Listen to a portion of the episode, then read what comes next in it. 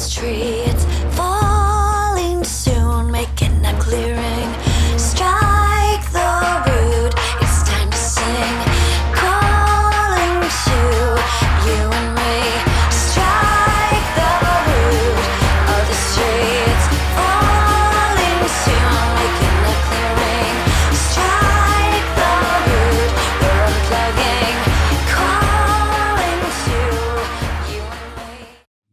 hallo und herzlich willkommen beim Lifestyle Entrepreneur, dem Podcast für Macher und Gamechanger, die das Ziel haben, ihren Business auf die nächste Ebene zu heben.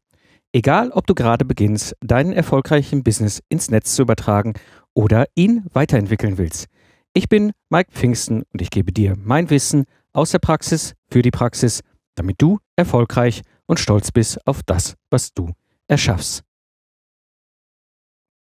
Ja, heute habe ich äh, zwei Themen vorbereitet und äh, eins ist ein Thema, was, denke ich, für uns alle, gerade die selbstständig sind, immer wieder ein Thema sind, wie komme ich an mein Geld? Ich habe einen Kunden und diesem Kunden habe ich ja auch irgendwann eine Rechnung zu stellen und da gibt es immer wieder diverseste Herausforderungen. Das fängt mit dem richtigen Angebot an und hört halt mit der richtigen Mahnung auf.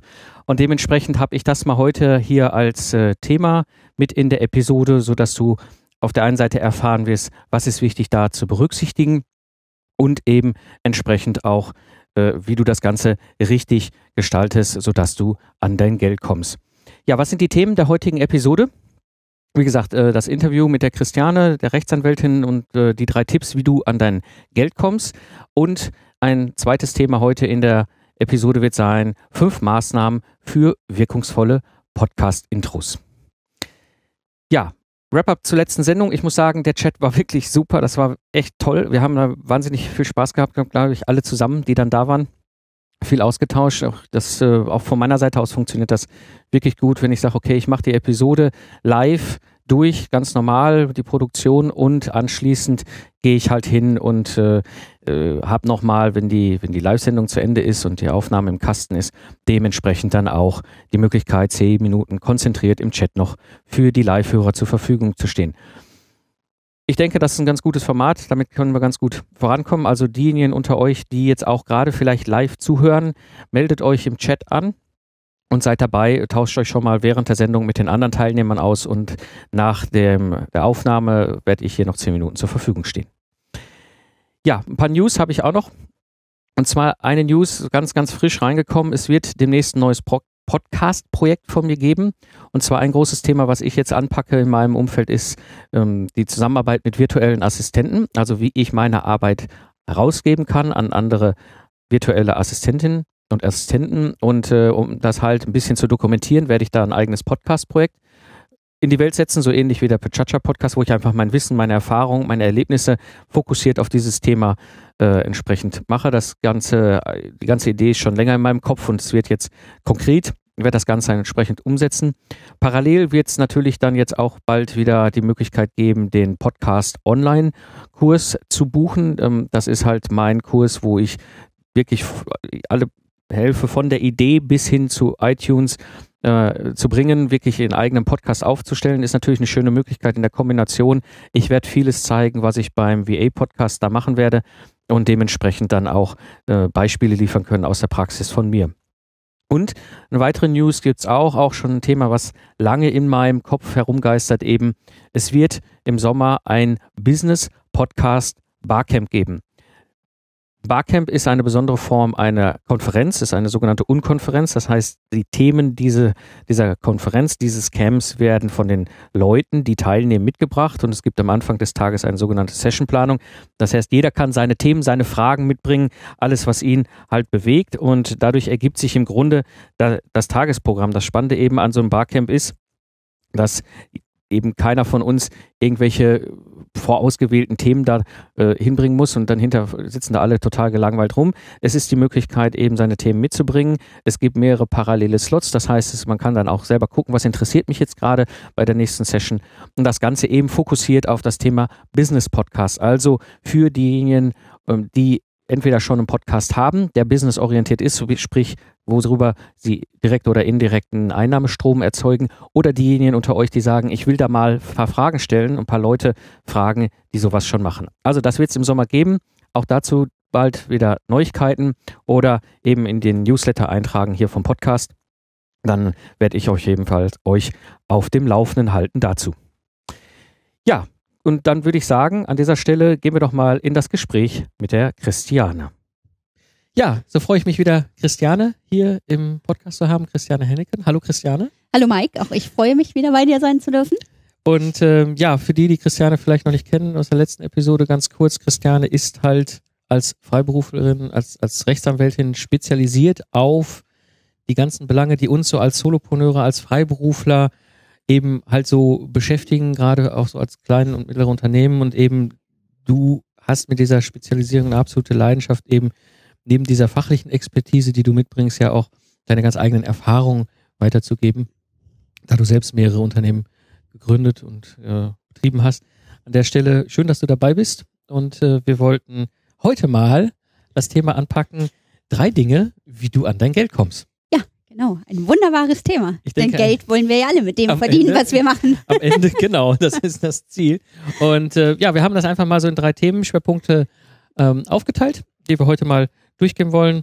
Und äh, ich würde sagen, wir fangen mit dem ersten Thema an, dem schriftlichen Auftrag oder dem Vertrag, wenn es darum geht, Business zu machen. Ja, also ich meine, wenn wir drüber reden, wie komme ich zu meinem Geld für die Leistung, die ich erbracht habe, das fängt nicht erst mit der Rechnungsstellung an, beziehungsweise damit, dass der Kunde nicht zahlt, schlechtestenfalls. Das fängt eigentlich in dem Moment an, wo ich mit einem Kunden darüber verhandle, wie der Vertrag aussehen soll oder welche Leistungen ich für ihn erbringen soll. Das ist der Grundstein von allem und da hängt nachher sehr, sehr viel dran. Das heißt, Vertrag äh, klingt immer sehr groß. Im Prinzip reden wir über Angebot und Auftragserteilung. Genau. Denn das ist juristisch gesprochen bereits ein Vertrag. Das heißt, ich brauche gar keine 20 Seiten, wo alles fein definiert ist. Angebot klar definiert, Auftragsbestätigung. Schon habe ich einen Vertrag. Genau, das ist, das ist ein ganz wichtiger Punkt, weil ich erlebe immer wieder, auch gerade im freiberuflichen Sektor, viele, die ohne eine Beauftragung rumlaufen. Und das ist, glaube ich, etwas, was du auf keinen Fall machen solltest. Allein, allein diese Auseinandersetzung mit dem Kunden, ich schicke dir ein Angebot und wir diskutieren darüber, ist schon ein wichtiger Punkt. Jetzt gibt es Angebote, kann man in aller epischen Breite und Tiefe machen. Ja, man kannst, äh, kannst äh, eine Seite machen, so machen wir es häufig, äh, wo du halt ganz auf den Punkt die Leistungen auflistest, den Preis und so weiter, verschiedene Sachen, die man in so ein Angebot hereinschreiben sollte, damit der Kunde Bescheid weiß. Und dann kommt halt die schriftliche Beauftragung. Kannst natürlich auch zehn Seiten mit ausführlichen, das kenne ich auch aus bestimmten Umfeldern, du halt da irgendwie in so ein Angebot irgendwie zehn Seiten äh, schriftlich aufgedröselt. Wie dem auch sei, ich glaube, dieses Angebot ist wichtig, aber viel wichtiger, An Angebot ist wichtig. Ähm, ich würde gerne erstmal mit einem Mythos, Ja. Mythos aufräumen, dass Verträge zwingend schriftlich sein müssen. ah, okay. Müssen sie nicht. Insofern, äh, ich sage mal, nice to have. Nein, nicht nur nice to have. Auf jeden Fall schriftlich. Der Jurist liebt alles, was schriftlich ist. Auch für euch im eigenen Interesse unbedingt schriftlich machen. Alles andere fliegt einem erfahrungsgemäß um die Ohren. Aber letztlich kommt ein Vertrag auch zustande, in dem du deine Leistung zum Beispiel erbringst und ich als Kunde sie sozusagen verwende. Auch das wäre ein Vertrag. Aber da haben wir natürlich das große Thema, früher oder später, wenn es dumm läuft, was war vereinbart, welcher Preis war vereinbart, welche Leistung solltest du erbringen. Im Zweifelsfall sagt dein Kunde genau das Gegenteil von dem, was du sagst. Darum im eigenen Interesse, auch eigentlich im Interesse des Kunden, schriftlich machen. Eigene Eigenabsicherung äh, klar definieren, wer macht was, bis wann, zu welchem Preis. Und wann wird gezahlt? Äh, wann wird gezahlt? Ganz Das wichtig. auch Also ja. äh, das sollte man wirklich unbedingt machen und ähm, das ist eigentlich nicht eine lästige Aufgabe. Meines Erachtens symbolisiert das auch äh, Professionalität. Absolut. Ganz klar. Wenn ich meinem Mandanten sage, gut, ich brauche da fünf Stunden für, das kostet dich Summe X, weiß er Bescheid. Oder wenn ich vereinbare, ich kann es nicht abschätzen, weil von meinem Mandanten immer noch Rückfragen kommen, kann man auch vereinbaren ähm, bis Summe X und dann wird der Mandant informiert oder der Kunde. Der, Genau, genau. noch und nöcher gibt Ja. es da Möglichkeiten. Kennen wir von den Werkstätten, wenn man so einen, Genau. so wie ich gerade mein Auto dorthin bringe und man nicht weiß, was es ist. Genau. Aber kannst du klar sagen, bis 200 Euro und dann müsst ihr Genau. mich anrufen. Genau. Ja, solche Sachen sind, äh, ja genau, das sehe ich auch so. Also auf jeden Fall mh, schriftlich machen und eben halt auch eine schriftliche Bestellung haben, weil das ist viel, viel wert. Das weiß ich aus eigener Erfahrung. Ähm, habe das ja auch schon mal hier im Podcast erzählt, dass mir einmal in meinen ganzen zehn Jahren sogar eine schriftliche Beauftragung äh, um die Ohren geflogen ist, was mir vorher nie passiert, ist mir plötzlich ne, passiert, was sowas passiert, dann hast du einfach eine ganz andere Möglichkeit, mit den entsprechenden Leuten darüber zu diskutieren. Also ja, es schafft eine sehr gute Verhandlungsbasis, um das mal so zu sagen, weil ich sag mal, Kunden, die aus welchen Gründen auch immer plötzlich nicht zahlen wollen, die sind äh, erfahrungsgemäß sehr erfinderisch. Also ich habe da schon wilde Geschichten erlebt bei Mandanten, die ich vertreten habe, was, was sich ehemalige oder noch Kunden da doch plötzlich ausdenken.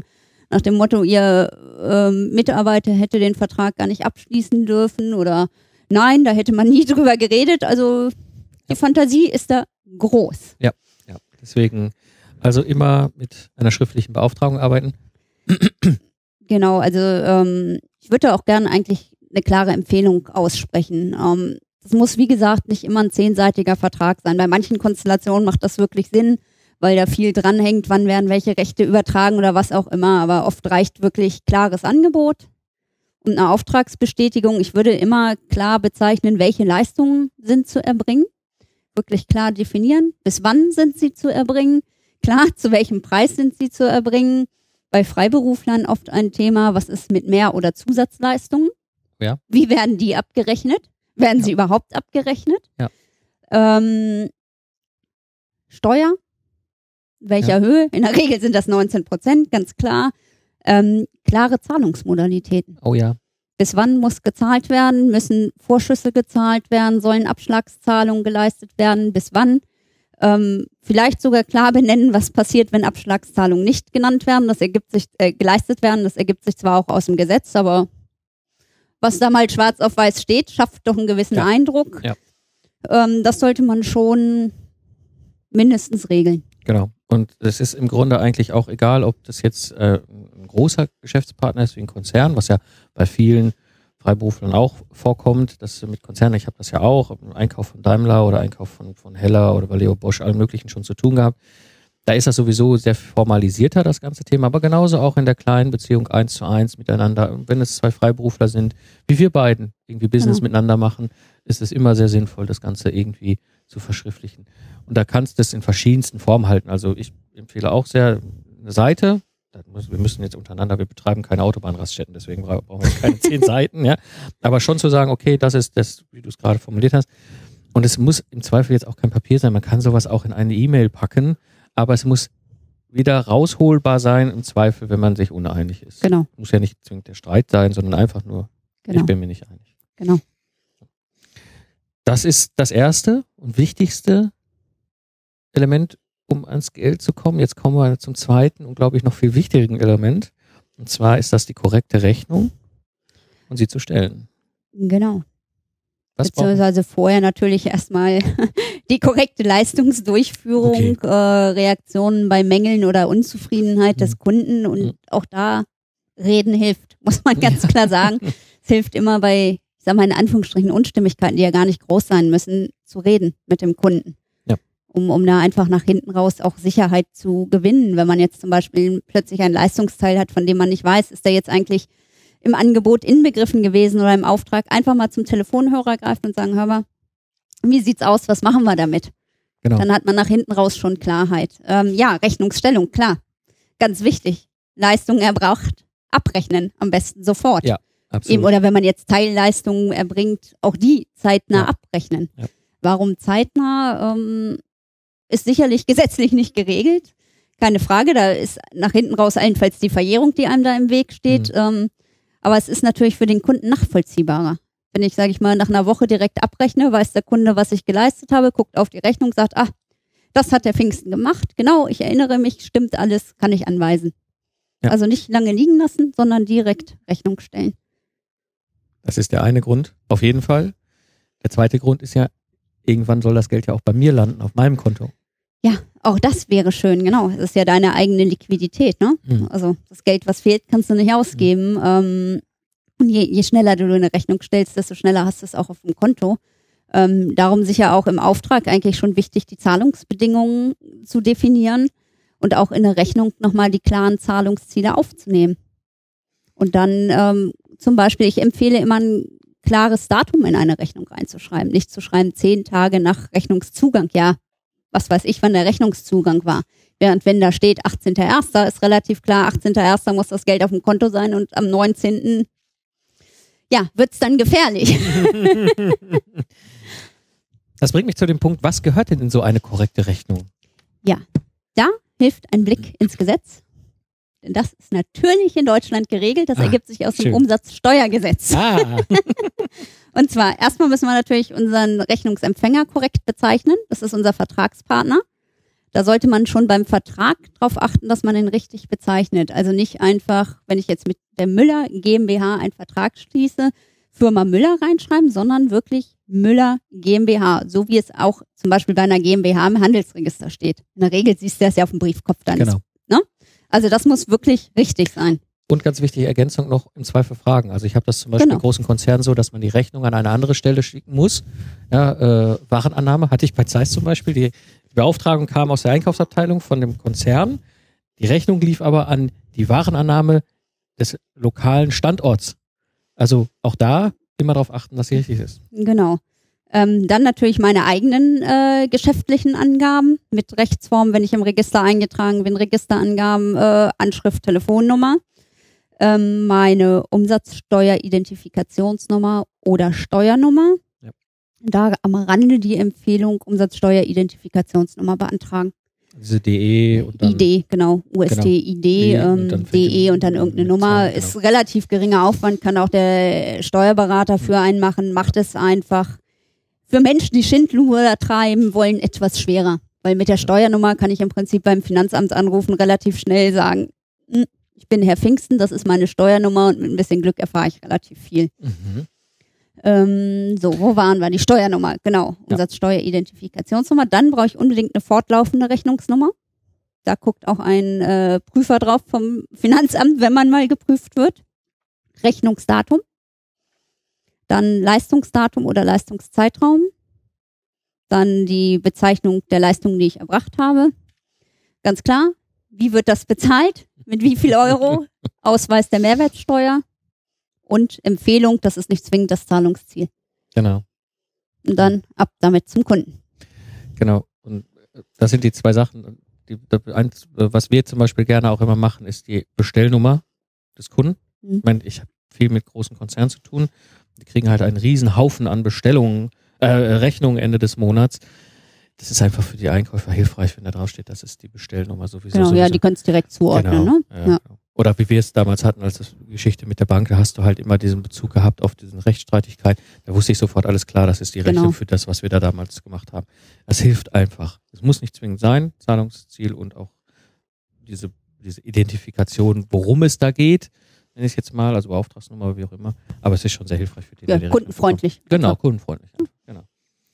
Genau, das der heißt, Kunde soll ja Spaß haben zu bezahlen. genau, das ist ja immer Wir der wollen ihm das ja leicht machen.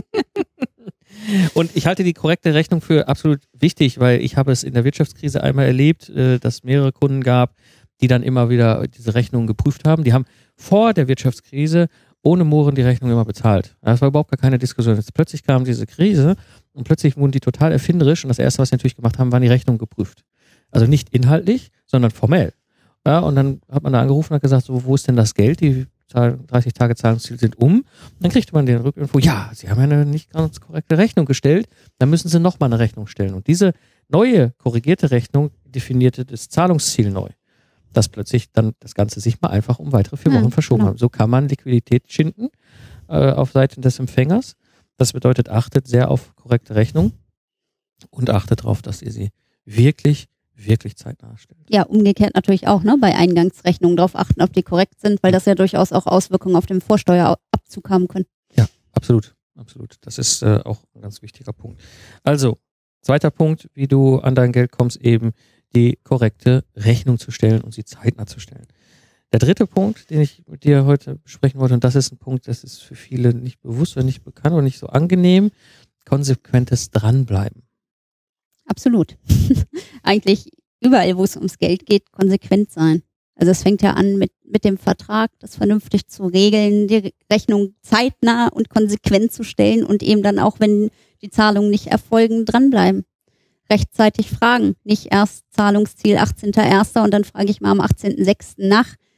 Es ist meine eigene Liquidität. Dem Ja. Kunden ist es egal, der freut sich. Ne? Der denkt, super, Rechnung vergessen, aber es ist ja mein eigenes Geld, Ja. dem ich nicht hinterher bin. Also rechtzeitig, wenn ich Zahlungsziel 18.01. habe, vielleicht nochmal den 19. abwarten, aber dann je nachdem, wie das Verhältnis zum Kunden ist, einfach mal anrufen, ähm, ja, warum denn, hier ist ja noch die Zahlung offen, gibt es Probleme?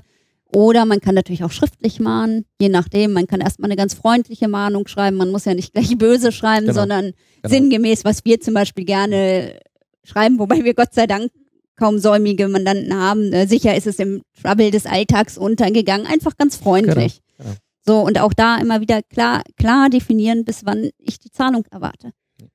Klar definieren. Also fällig ist die Zahlung, gar keine Frage, aber nochmal zu sagen, okay, bis 25. erwarte ich jetzt aber mal den Zahlungseingang. Und dann wieder ab in die Wiedervorlage, wie wir Mhm. Anwälte das Mhm. immer sagen, und am 26. gucken, ist das Geld da. Genau. So, Genau. und ist es nicht da? Je nachdem, wie ich mit meinen Kunden umgehen will oder wie groß oder klein der Kunde für mich ist, nochmal anrufen, nochmal einen freundlichen Brief oder eine E-Mail schreiben oder man kann natürlich auch direkt ins Mahnverfahren gehen. Ganz wie einem da der Sinn steht. Genau.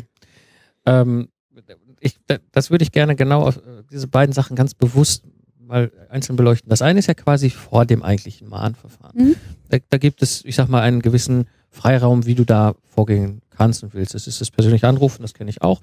Ja, ich habe in der Wirtschaftskrise mit vielen Einkäufern, Einkäuferinnen telefoniert in der Automobilbranche, weil da eben halt versucht wurde, möglichst Liquidität bei den Unternehmen zu halten, was ich wirtschaftlich nachvollziehen kann. Das war nicht böse gemeint, aber es ist halt ärgerlich.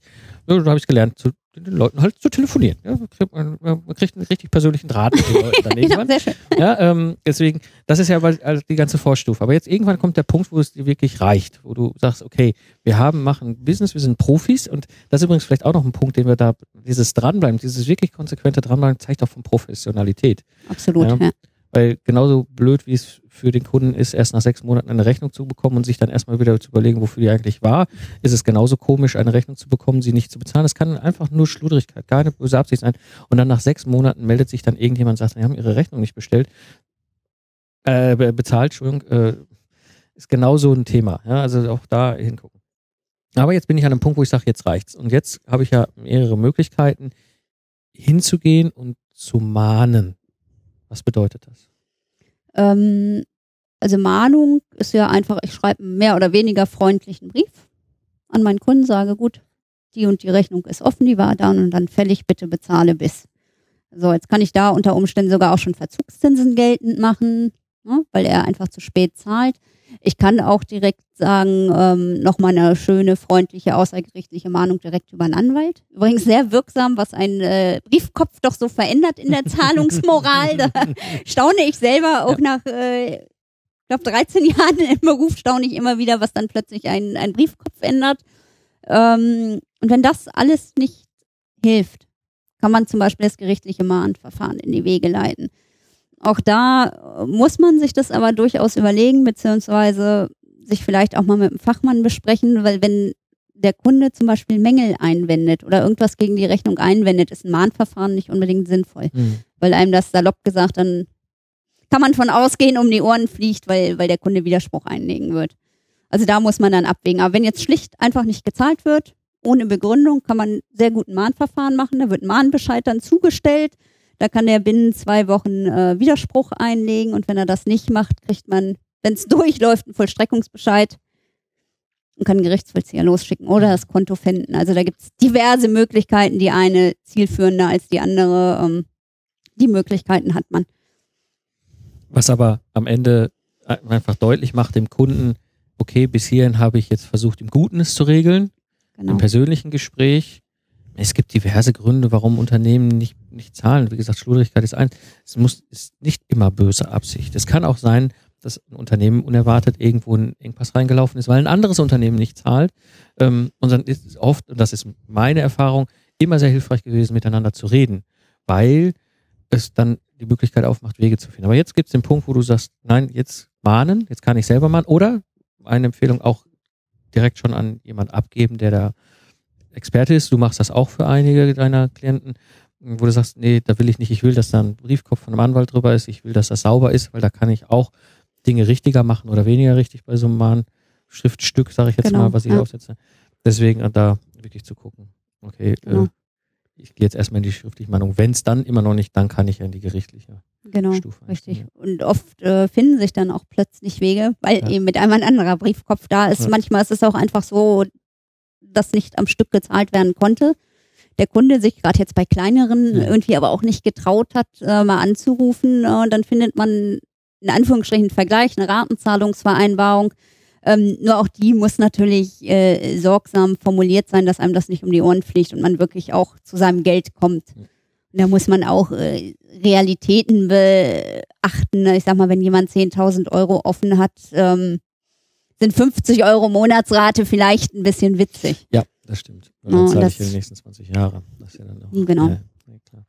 Nee, deswegen, also ich denke, das ist ein ganz wichtiger Punkt und dann auch wirklich konsequent dann daran bleiben, dass die Raten gezahlt werden. Also Genau, absolut. Also nachhalten und ähm, also da gibt's ja verschiedene wunderbare juristische Regelungsmöglichkeiten, dass man, wenn nicht gezahlt wird, dann doch äh, schneller zu seinem Geld kommt. Und wenn das jetzt alles nicht hilft, dann kann man natürlich ins Klageverfahren gehen. Ist nur im Vergleich zu dem gerichtlichen Mahnverfahren der deutlich längere Weg und auch der etwas teurere Weg. Und äh, da muss man dann gucken, was man macht. Es ist immer eine Abwägung, wie alles, denke ich, gerade wenn es dann hinter in diese Ebene geht, weil äh, wenn ich jetzt, ich mache mir jetzt ein Beispiel aus meinem Kontext, ja, ich habe jetzt was weiß ich, irgendeinen Kunde, großer Automobilkonzern oder großer Technologiekonzern aus irgendeinem anderen Sektor. Ja, klar habe ich das, den Rechtsanspruch, meine Sachen da durch zu exerzieren bis Pontius und Pilatus, aber ganz ehrlich, wir hatten da den längeren Hebel. Ja, äh, ich als kleines freiberufliches Ingenieurbüro oder vielleicht als Solopreneur mit meinen digitalen Produkten oder, oder wie auch immer, was ich gerade für ein Business als Solopreneur betreibe ähm, und so einem großen Kunden, da ist es dann hinterher wirklich eher eine strategische Frage, ob ich mit dem Kunden wirklich zusammenarbeiten will, wenn der einfach sein Geld nicht zahlt. Aber ich kann aus eigener Erfahrung und du auch aus deiner eigenen Erfahrung, aus deiner Expertise heraus empfehlen, besorgt euch definitiv einen schriftlichen Auftrag. Es ist immer besser, ihn zu haben. Ich habe Mhm. zu viele Freiberufler, Selbstständige in meinem Leben schon irgendwie getroffen, die immer erzählen, ja, ich habe aber da schon seit Jahren ein gutes Verhältnis mit dem großen Konzern. Und wenn ich eine Rechnung stellen will, dann rufe ich da einfach meinen Kontakt an und der sagt mir, was ich da reinschreiben soll. Und dann, wundert, dann höre ich die Klagen über drei, drei Monate Zahlungsfristen. Wo ich denke, so, das kann man auch vorher klar schriftlich regeln, dass es nicht so ist. Eine korrekte Rechnung und wirklich sie auch zeitnah stellen und konsequent dranbleiben. Deine Ja. Empfehlung. Genau. Also man muss auch vielleicht noch äh, ergänzend, wenn man jetzt zum Beispiel das gerichtliche Mahn Mahnverfahren betreibt oder auch eine Klage und einen ähm, Vollstreckungsbescheid beziehungsweise eben auch ein Urteil bekommt zu, zu den eigenen Gunsten. Ähm, Titel ist 30 Jahre lang, äh, lebt der sozusagen. Das heißt, ich kann Richtig. 30 Jahre lang daraus vollstrecken. Ja.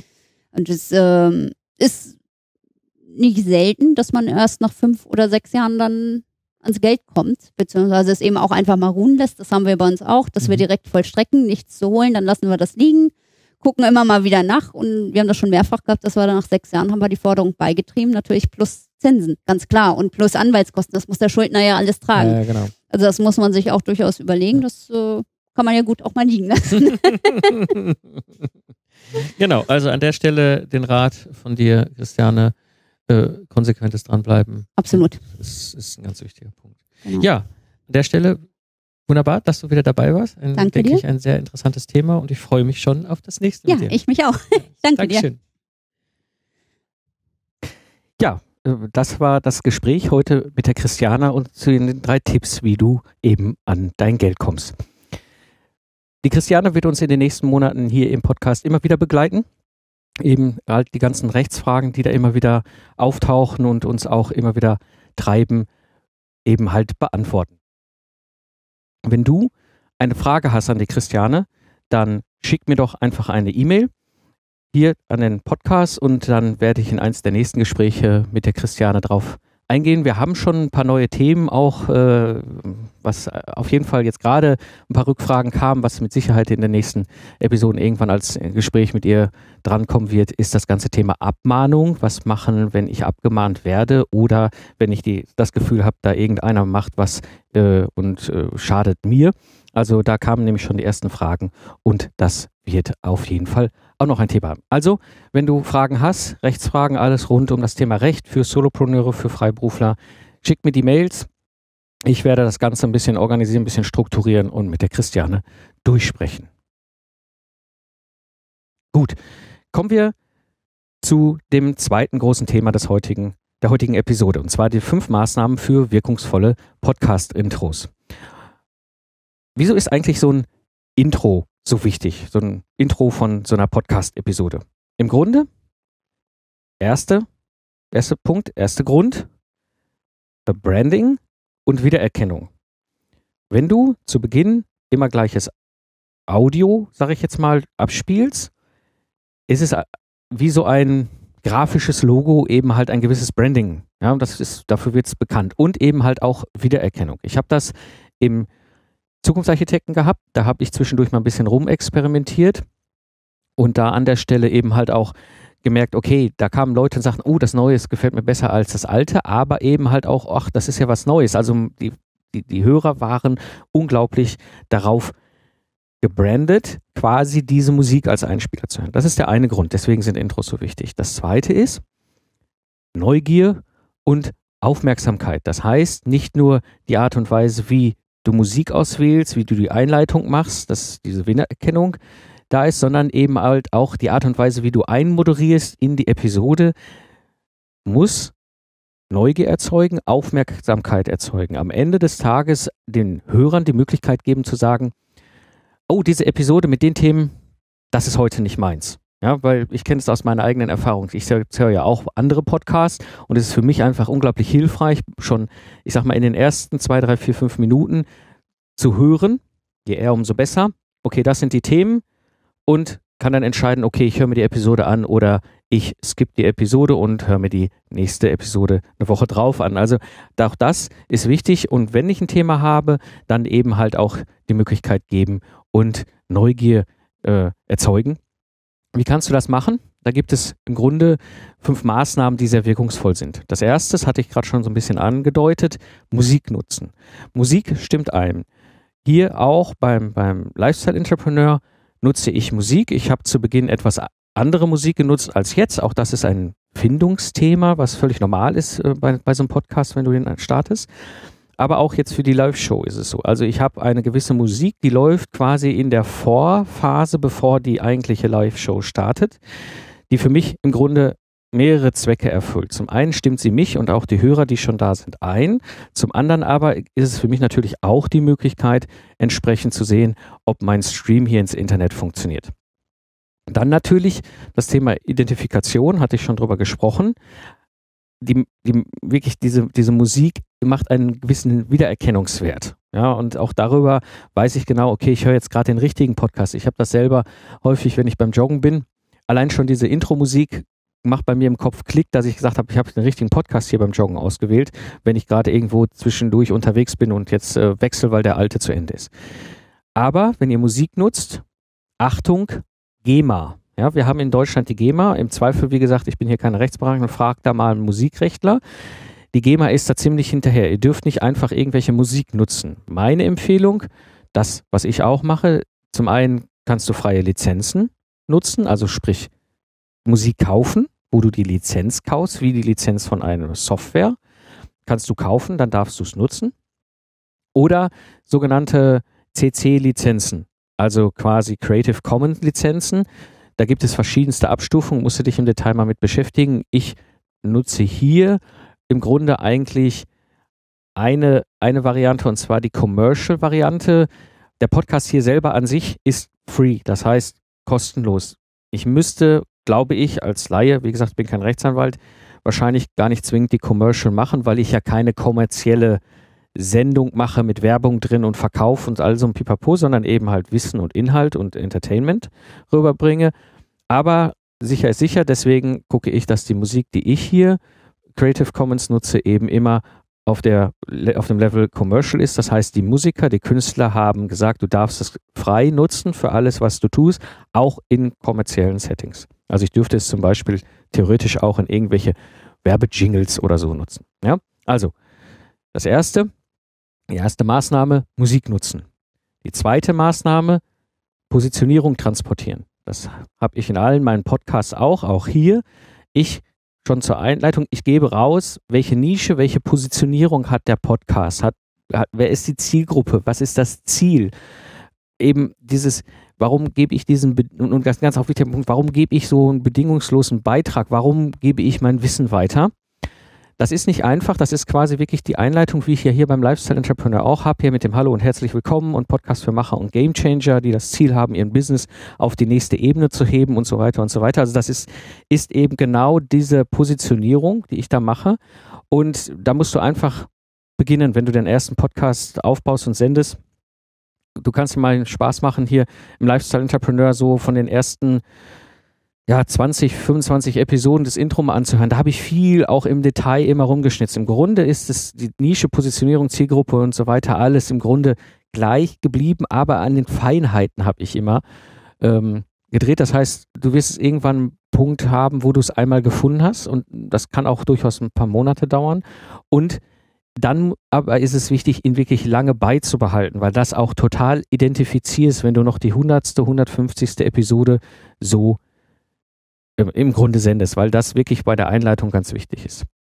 So, das ist die zweite Maßnahme. Also wirklich die Positionierung transportieren. Das hilft gerade Leuten, die neu auf den Podcast stoßen, schon zu Beginn zu entscheiden, ist das überhaupt mein Podcast, ist das mein Thema, hilft mir das eigentlich an dieser Stelle. Maßnahme Nummer drei, und da sehe ich bei vielen echt Fehler, extrem schnell im Stoff sein. Du musst extrem schnell im Stoff sein. Maximal eine Minute 30. Dann musst du im Stoff sein. Das heißt, in einer Minute 30 muss die Intro-Musik gelaufen sein, muss dein Intro Positionierungssätzchen, zwei, drei Sätze gesagt haben, musst du das Thema äh, angekündigt haben und damit halt innerhalb von anderthalb Minuten den Hörern die Möglichkeit gegeben haben, zu sagen, okay, das, das ist es. Und dann in den Stoff rein. Nichts ist schlimmer, als am Anfang fünf Minuten oder zehn Minuten episch zu quatschen. Noch viel dramatischer, wenn du dann nur eine 20-Minuten-Episode machst, wo die ersten zehn Minuten nur episches Gequatsche sind. Also, ganz klar, Maßnahme Nummer drei, unglaublich wichtig, eben extrem schnell im Stoff sein. Unglaublich äh, äh wertvoll und ich das ist immer mein Ziel. Eine Minute 30 Maximum bin ich hier im Stoff. Das gilt bei mir eben für alle Podcasts. Das ist nicht immer zu schaffen. Es gibt manchmal Ausnahmen, ganz besondere Fälle. Aber 95 Prozent meiner Episoden sind immer innerhalb dieser Zeit gewesen. Ist eine Lernerfahrung gewesen, war ein Feedback, was ich mal im Sommer 2012 bekommen habe, wo die Leute sagten, toller Feedback, inhaltlich toll, der Ingenieur-Podcast ist super, also das hilft total und hören wir gerne, aber vielleicht nicht fünf Minuten erstmal so ein paar Sachen bequatschen und dann irgendwann reingehen und dann habe ich das einfach umgestellt und seitdem macht es auch mir viel, viel mehr Spaß noch. Maßnahme Nummer vier für wirklich wirkungsvolle Intros, macht nicht im Intro einen Sales Pitch. Ja, also nicht wirklich hingehen zu sagen, ich habe jetzt Musik, habe die Einleitungs, den Einleitungstext, habe das Thema angesprochen und dann kommt jetzt erstmal fünf Minuten Werbung. Ja, sondern wenn du, was durchaus legitim ist, in deiner Podcast-Episode Werbung machst für ein Produkt, für eine Dienstleistung, was auch immer, ist meine Empfehlung, tu es ganz ans Ende mache ich auch in meinen Podcasts, dass ich ganz am Ende auf Dinge aufmerksam mache. Und zwar ausführlicher auf, auf, aufmerksam mache. Der Hintergrund ist folgender. Die, die auch die Episode noch bis zum Ende durchhören, sind meistens die, die Hörer, die am allermeisten Interesse haben. Das heißt, die, die das hören, haben auch die, die höchste Interesse, wenn es dann passt, was du da als Sales Pitch am Ende deiner Episode weitergibst, auch wirklich anzunehmen. Wenn ich einen Podcast höre, der eine mittelprächtige Einleitung hat und dann in den Sales Pitch geht, schalte ich meist die Episode schon aus. Ja, ich habe weder die, den Inhalt gehört, noch, noch äh, wirklich äh, Content bekommen. Ja, und kriege schon hier so einen Sales Pitch vor die Nase ge ge geballert. Also an der Stelle Maßnahme 4, keine Sales Pitches eben ins Intro packen. Und ganz wichtig, Maßnahme Nummer 5, und zwar über alles, sich entwickeln lassen. Schau, wie du mit der Musik klarkommst. Passt die Musik? Passt die Musik zu dir? Gefällt die dir? Magst du sie auch hören? Das ist ja auch etwas. Du stimmst dich ja bei der Aufnahme zu Beginn auch ein Stück weit über die Musik ein auf das Thema. Aber genauso auch mit deiner Zielgruppe, deiner Hörerzielgruppe. Auch da hast du die Situation, es gibt Hörer, die vielleicht einen anderen Musikgeschmack haben. Und wenn du merkst, dass die zwar vom Inhalt total begeistert sind, aber irgendwie diese Musik nicht so richtig tolle finden, ja, lass es einfach entwickeln und schau, was, was kannst du da machen? Genauso auch mit, mit, mit, dem, mit den einleitenden Sätzen, also wirklich dieses Positionierung, Ziel äh, und Ziel, Zielgruppe und so weiter, Nische eben halt anzukündigen, die Art und Weise, wie du das machst, auch das sich entwickeln lassen. Und wie gesagt, schreib, was ich halt empfehlen kann immer, und das empfehle ich auch im, im, im Podcast-Kurs, schreibt es runter und sprecht es fünfmal, zehnmal nach und guckt, ob ihr damit warm werdet. Beim ersten zwei, dreimal bist du sowieso nicht warm. Das ist klar, weil das völlig neu ist. Aber wenn du so beim zehnten Mal eigentlich immer noch fühlst, so, das könnte ich so runterrattern, dann äh, ist das wirklich, wirklich äh, eine, eine Möglichkeit, äh, das zu entwickeln. Und dann gucken wirklich, wie sich das gesamte Konstrukt gestaltet. Es wird sich ändern, lass es in Ruhe, ohne, ohne Druck sich entwickeln mit der Zeit. Du hast die Möglichkeit, gerade wenn du einen neuen Podcast startest, in den ersten Episoden deine Stimme zu finden. Also Maßnahme Nummer 5 an dieser Stelle. Lass es sich entwickeln. Gut, das soweit zu den heutigen Themen der Episode. Alle Links und noch mehr Informationen findest du natürlich im Lifestyle Entrepreneur oder in den Shownotes beim lifestyleentrepreneur.de. Und Zusammenfassend kann ich dir nur sagen, kümmere dich um dein Geld und Intro, den, das äh, Intro für deine Episode beim Podcast ist einfach wichtig. Ja, wenn dir der Podcast gefällt, wenn dir das gefällt, was ich hier tue und äh, du gerne ein Feedback geben möchtest, würde ich mich natürlich sehr freuen, wenn du den Podcast in iTunes bewertest. Das ist immer sehr hilfreich, auch als Dankeschön ähm, für die Podcaster, eben dort eine Bewertung zu bekommen. Und wenn du sowieso schon dabei bist, ein, hier den Podcast zu bewerten und ein Feedback zu geben, und ich hoffe ein gutes Feedback natürlich, gerne auch schriftlich was dazu schreiben, dann bewerte doch auch die anderen Podcasts, die du hörst. Wir Podcaster leben davon. Es ist für uns einfach nochmal ein ganz besonderes Dankeschön von den Hörern, von den Fans, auch bei iTunes ein Feedback zu bekommen. Also da mein Aufruf auch, die anderen Podcasts, die du hörst, eben halt eine gute Bewertung zu geben, wenn sie dir gefallen. Ja, das war äh, die heutige Episode des Lifestyle Entrepreneurs. Ich bin Mike Pfingsten und ich danke dir fürs Zuhören. Ich wünsche dir eine schöne Zeit, lach viel und hab viel Spaß, was auch immer du gerade machst. Und so sage ich Tschüss und bis zum nächsten Mal beim Lifestyle Entrepreneur.